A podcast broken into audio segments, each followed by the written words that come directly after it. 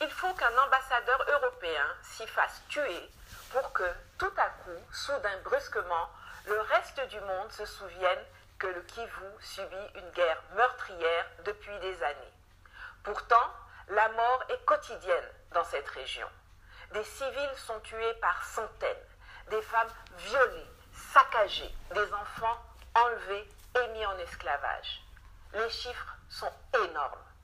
Les hommes, les femmes, les enfants meurent à une cadence que même des concepteurs de jeux vidéo n'auraient pas osé imaginer. L'est de la RDC, composé du nord Kivu, du sud Kivu, de l'Ituri et du parc national des Virunga, est un territoire où des milices armées, financées par les États voisins, notamment le Burundi, l'Ouganda et le Rwanda, sèment la mort, la violence et la désolation pour s'approprier des richesses du sol et surtout du sous-sol. C'est ainsi qu'un pays comme le Rwanda peut se retrouver premier exportateur de coltan, alors que la grande majorité des réserves mondiales de ce minerai se trouvent en RDC. Un peu comme le Burkina Faso s'était retrouvé grand exportateur de cacao au temps où la rébellion de Guillaume Soro avait coupé en deux la Côte d'Ivoire, premier pays producteur. Lors d'un recensement effectué récemment, on a compté 122 différents groupes armés à l'est du pays. 122. Au Congo, il y a eu 700 morts du Covid en 2020, mais sur la même période, dans le pays où béni et maudit, rien que dans la province de l'Ituri, la milice ougandaise ADF a tué 849 civils et enlevé 534 personnes, dont 457 sont toujours portées disparues. Ça, ce sont seulement les chiffres régionaux d'une milice sur un an. Il y en a 122 toutes plus barbares les unes que les autres. Je vous laisse faire les calculs. Et pendant que les puristes se disputent sur le fait de savoir si on doit qualifier ces millions de morts de génocide ou pas, l'hécatombe continue. Les conflits ethniques ou communautaires entre Banyamulenge euh, contre euh, les Maïmaï ou bien entre les Lendu et, les Ema sont des exemples, sont attisés et exploités pour des guerres économiques. Je vous l'ai dit dans ma dernière vidéo, dont je vous mets le lien en haut. Nos guerres, nos conflits sont leur business. Les cinq membres du Conseil de l'insécurité de l'ONU sont les cinq plus grands vendeurs d'armement de la planète. Et c'est aussi chez eux que se trouvent les entreprises qui ont besoin des minerais de sang dont regorge le Congo, qui représente 90% des exportations d'un pays qui est classé comme le huitième le plus pauvre de la planète. Mais vous et moi, nous savons bien que le pays n'est pas pauvre, qu'il est même l'un des plus riches du monde. Mais ce sont ses habitants qui sont maintenus dans la pauvreté. Un autre exemple d'irrationalité.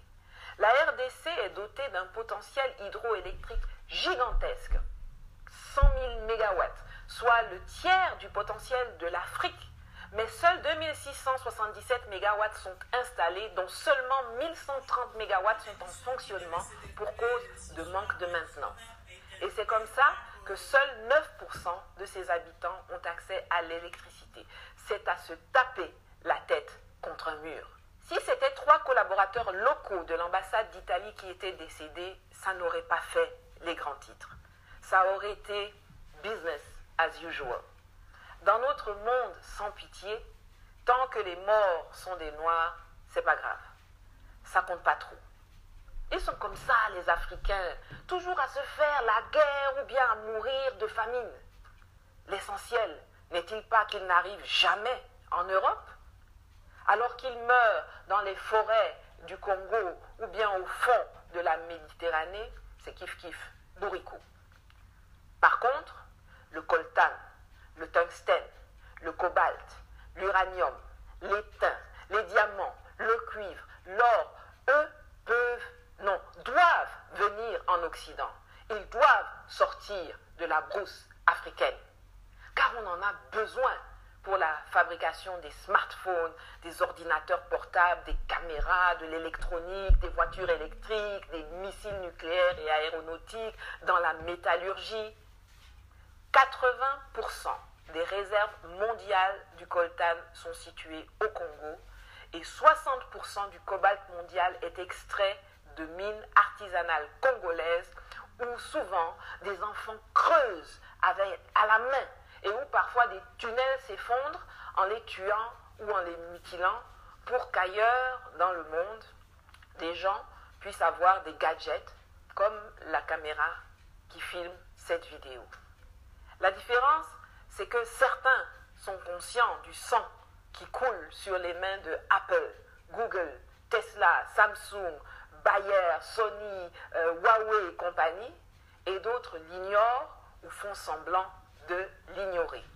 Mais maintenant, vous qui regardez là, vous ne pouvez plus l'ignorer. Je sais qu'en Afrique, beaucoup n'aiment pas lire, mais je vous suggère quand même une bande dessinée intitulée Kivu que j'avais achetée peu avant mon expulsion, dont je vous mets le lien en commentaire ou dans la boîte de description, qui raconte avec une réalité saisissante la situation dans l'est du Congo et les relations sanglantes qui lient les monsieur propres occidentaux avec les monstres tueurs de la forêt équatoriale. Mais la communauté internationale dit qu'elle a déjà tant fait pour les Congolais. Tiens, il y a euh, une opération des Nations Unies, la MONUSCO, qui ne sert pas à grand-chose, sauf à tenir les statistiques macabres des morts qui s'amoncellent. Pourtant, c'est un budget de 1 milliard 554 millions de dollars par an qui est mis à la disposition de 17 000 casques bleus, bien mieux équipés que l'armée congolaise, mais qui n'arrivent pas à faire cesser le bain de sang dont sont en majeure partie victimes les populations civiles, dont la protection constitue quand même le cœur de la mission pour laquelle 14 000 membres du personnel militaire, 660 observateurs militaires et officiers d'état civil, 591 policiers et 1050 membres des unités de police constituées sont implantés depuis 2010. Ah oui, et puis on a donné le prix Nobel de la paix à Denis Mukwege, gynécologue, l'homme qui répare les femmes, dont les vagins ont été défoncés par les coups de butoir et les baïonnettes de leurs violeurs. On lui a aussi donné le prix Olof Palme, euh, le prix des droits de l'homme des Nations Unies, le prix de la Fondation Clinton, le prix de la Fondation Chirac, le prix Sakharov. C'est tellement plus facile de s'acheter une bonne conscience en abreuvant une seule personne d'une montagne de prix plutôt que de faire cesser les massacres qui endeuillent un pays mais qui enrichissent vos entrepreneurs. La RDC a la possibilité de devenir la Chine de l'Afrique. En termes de puissance démographique, c'est 100 millions d'habitants. En termes d'étendue territoriale, c'est 2 345 000 km. En termes de ressources minières, mais au lieu d'être un colosse qui inspire le respect, qui propulse le développement, qui envoie des gens dans l'espace, c'est un géant aux pieds d'argile que ses petits voisins violentent au calme depuis des années et qui expédie ses enfants six pieds sous terre. Alors c'est vrai, l'extérieur a sa part non négligeable de responsabilité. Et il est bon qu'il lui soit rappelé de temps à autre que perdre un père, un mari ou un fils dans des attaques violentes n'a pas à être l'apanage des Congolais. Mais ce qui me met en colère, c'est l'incapacité des leaders politiques de RDC à s'unir pour enfin donner à leur pays la place qui devrait être la sienne sur la scène continentale et mondiale et aux populations un quotidien de paix et de prospérité. Pourtant, comme le scandait Mamadou Koulibaly en Côte d'Ivoire le 10 octobre 2020, un peuple uni jamais ne sera vaincu. Le malheur du Congo ne vient pas de l'appétit que suscitent ses ressources minières à l'extérieur du pays. Le malheur du Congo, ce sont ses dirigeants. Les corrompus, les voleurs, les vendus, les traîtres à la patrie, les sans courage et les sans idées. La loi qui institue que le sol et le sous-sol congolais sont la propriété de l'État est une des sources importantes importante de la situation actuelle. Il faut réformer le foncier au Congo et en donner la propriété aux populations locales, en même temps qu'on leur donne les moyens de défendre leurs biens. Je mettrai à la fin de cette vidéo le lien d'une de Mamadou Koulibaly qui explique sa proposition de réforme du foncier en Côte d'Ivoire, qui peut être, pourquoi pas, la base d'une réflexion pour le Congo. Nous, Africains, ne pouvons pas faire comme si le Congo, c'est juste les sapeurs et la rumba cadencée. Depuis quelques semaines, c'est le président congolais Félix Tshisekedi qui a pris la tête de l'Union africaine. Cela va être difficile pour lui d'être crédible dans cette fonction si en parallèle la situation n'évolue pas positivement dans son propre pays. Le minimum qu'il puisse faire, c'est de mobiliser les énergies et les attentions autour du conflit qui déchire le Congo pour faire stopper les rivières de sang qui endeuillent la région des Grands Lacs et qui n'honorent aucun d'entre nous en Afrique.